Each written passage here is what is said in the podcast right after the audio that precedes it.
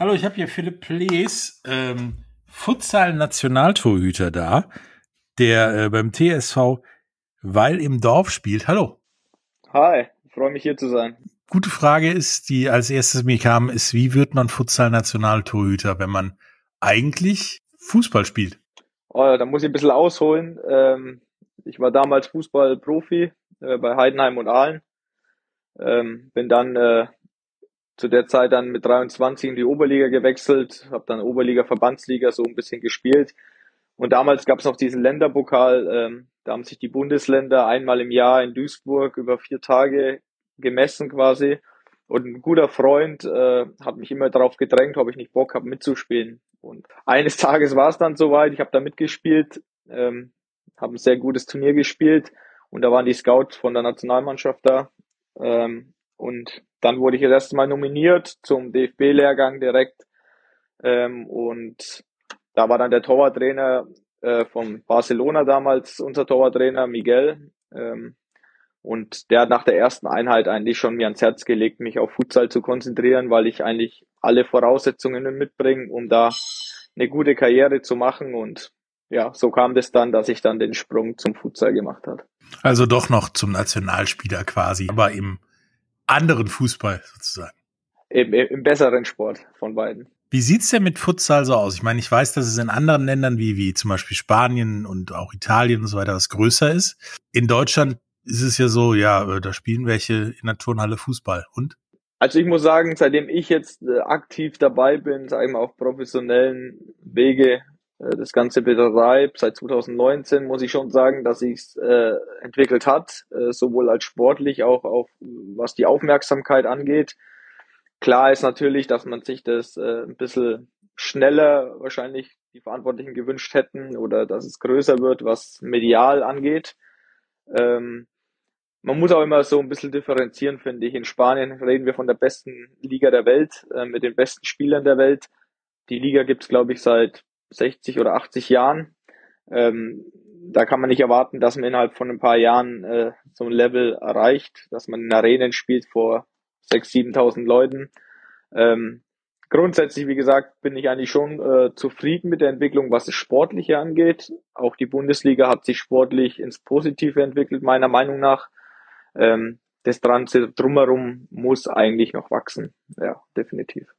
Ich meine, wie sieht's denn in Deutschland aus? Ich meine, ihr habt jetzt äh, mit der Nationalmannschaft einmal Spanien ge geschlagen, 3 zu 2, ja, erkämpft, niedergerungen sozusagen. Und dann habt ihr das Rückspiel, wir wollen nicht drüber reden, aber es war eine hohe Niederlage, kassiert. Äh, wie, wie, wie steht's denn da drum? Ich meine, sowas kann passieren, aber so eine große Sensation ist ein 3 zu 2 Sieg nicht sonst. Ja, das ist, wenn man äh, nicht in dem Sport tätig ist oder sich äh, da informiert oder regelmäßig schaut, äh, hört sich das natürlich extrem an in 9-0. Ähm, wenn man aber in die spanische Liga reinguckt, selbst Ligaspiele gehen da teilweise auch mal 7-1 aus. Ähm, geht im Futsal natürlich dann auch schnell. Ähm, so ein Spiel wie im ersten Spiel kommt natürlich dann zustande, wenn vielleicht der Gegner uns auch unterschätzt im ersten Spiel dann kommen noch so äh, Faktoren mit rein wie der Belag des Bodens. Wir spielen auf einem Handballboden beim DFB, der den Ball ein bisschen langsamer macht. Normal spielt so auf Parkett auf dem Level, dann macht das ganze Spiel halt nochmal schneller. Ähm, und dann fließen natürlich in dem Spiel viele Faktoren mit rein. Da war jeder Schuss von uns ein Treffer. Dann hat man, ähm, ich musste leider verletzt raus mit Pavlos, der dann ein überragendes Spiel dann auch gemacht hat, ähm, eigentlich jeden Ball gehalten hat. Da mit rein und dann kommt einmal, sage ich mal, von 100 Spielen so ein Spiel gegen Spanien raus, dass man da vielleicht gewinnt. Das zweite Spiel hört sich extrem an. Was man aber auch dazu sagen muss in Deutschland, du hast einen Stamm von vielleicht sieben, acht Spielern, die so gutes Level haben. Und Spanien hat halt das zweite Spiel mit drei Blöcken gespielt, das heißt mit zwölf Spielern, die alle in den besten Clubs der Welt spielen und quasi in drei Intervallen immer die frischesten, besten Spieler der Welt zur Verfügung hatte und wir natürlich zwei Tage später wieder mit dem Kern gespielt haben und das ist natürlich dann auch eine Kraftsache, ähm, die da mit Sicherheit auch mit reingespielt hat, nicht ihr Spielglück gehabt. Ich sage, wenn es 5, 5-1, 6-1 ausgeht, hört sich vielleicht besser an, aber wenn man sich damit beschäftigt, dann ist das Ergebnis gar nicht so extrem, würde ich sagen. Wie ist denn so für dich die der Übergang, die Transition vom richtigen Fußballer zum Futsaler und dann da Nationalspieler? Also ich muss sagen, als Torwart äh, ist es wahrscheinlich ein bisschen leichter wie als Feldspieler. Ähm, ich sage immer, dieser Sport hat nichts mit Fußball zu tun, auch nicht mit Hallenfußball. Das ist wie wenn ich Basketball mit äh, Fußball vergleiche. Das Einzige, was gleich ist, ist, dass man es mit dem Fuß spielt. Es ist wirklich ein komplett anderer Sport. Ähm, ich hatte ein bisschen das Glück, dass ich in meiner Laufbahn einen Torwarttrainer hatte, der viele Elemente schon gar nicht bewusst, aber trainiert hat mit mir. Ähm, deswegen konnte ich viele technische, torwarttechnische Sachen eigentlich ziemlich schnell umsetzen, ähm, weil sich schon sehr unterscheidet. Ich muss aber auch sagen, ich habe in den ersten Jahren, auch jetzt noch, ich schaue sehr viele Videos an, ähm, Futsal-Spiele, um einfach jeden Tag dazu zu lernen, ähm, weil halt auf hohem Level Kleinigkeiten entscheiden, Positionsspiel, wann attackiere ich einen Ball, ähm, wann bleibe ich auf Linie und so weiter, antizipieren, wann könnte welcher Ball kommen.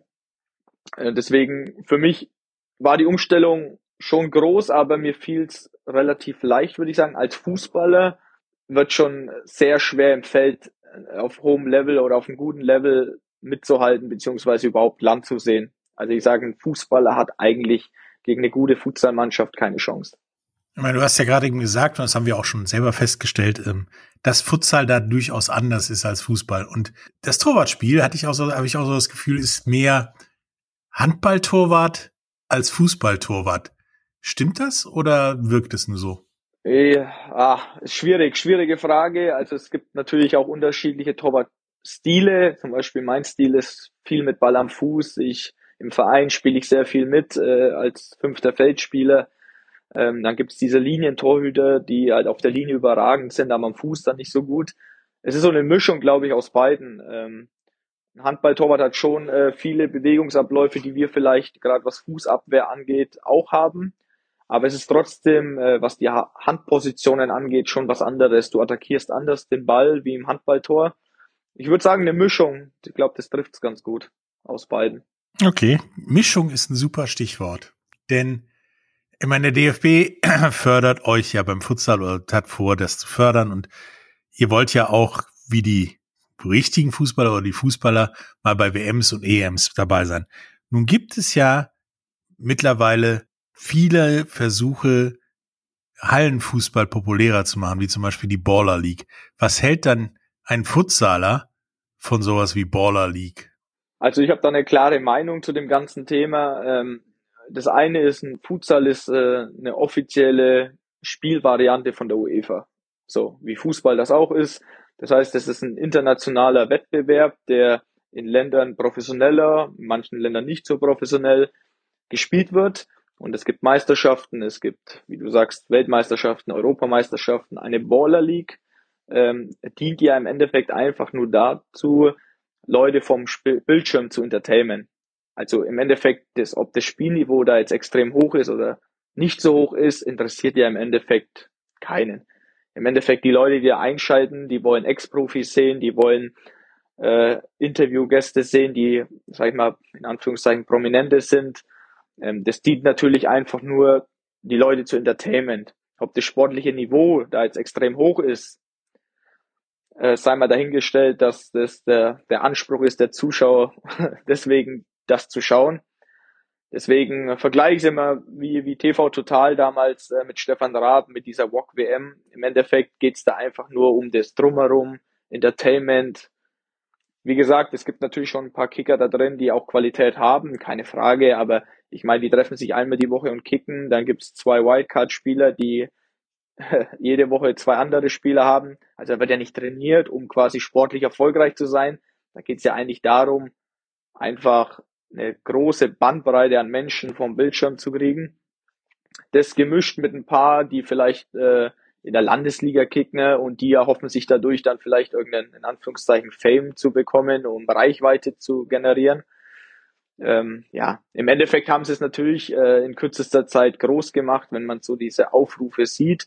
Hat natürlich damit zu tun, dass viel Geld dahinter steckt. Ähm, und wenn man ein paar Promis da reinsetzt, ein paar YouTuber, ein paar Streamer, dann wird es natürlich äh, in kürzester Zeit groß. Aber wie gesagt, ich als Sportler, ich, ich, ich sehe immer, ich spiele Futsal, weil der Sport, weil ich den Sport liebe, ähm, weil ich viel von dem Sport halte und auch sehr viel Potenzial in dem Sport sehe.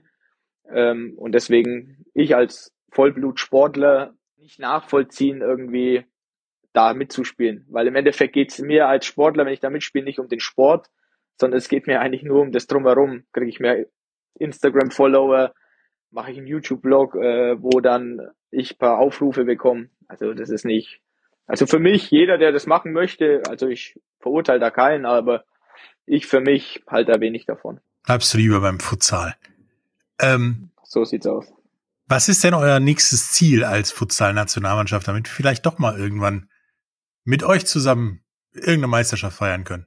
Gut, ich sage auch, also das, was wir jetzt geleistet haben mit dieser Elite-Runde unter die besten 20 Teams der, in Europa zu kommen, ist schon äh, gar nicht hoch genug einzuordnen, ähm, wenn man sich die Strukturen sieht, was in Deutschland noch äh, aktuell herrschen. Natürlich, ich glaube, mit dem Kader, den wir jetzt haben, ähm, sollte schon der Anspruch sein, sich für die Europameisterschaft 2026 zu qualifizieren. Kommt natürlich auch ein bisschen auf Losglück an, wen ihr dann quasi erwischt. Aber ich bin guter Dinge und ich glaube auch ans Team, ähm, wenn das so zusammenbleibt, dass man das wirklich realistisch auch als Ziel setzen kann. Ja, das hört sich äh, nach einem guten und realistischen Ziel an. Und äh, wir werden mit dir auf jeden Fall nochmal reden, wenn es dann zur Europameisterschaft 2026 geht, weil da ist ja sonst nix 26. Stimmt, ja. Da ist nix. Dann äh, danke ich dir und äh, viel Spaß beim Futsalspielen. Äh, bis demnächst. Vielen lieben Dank und danke für die Einladung.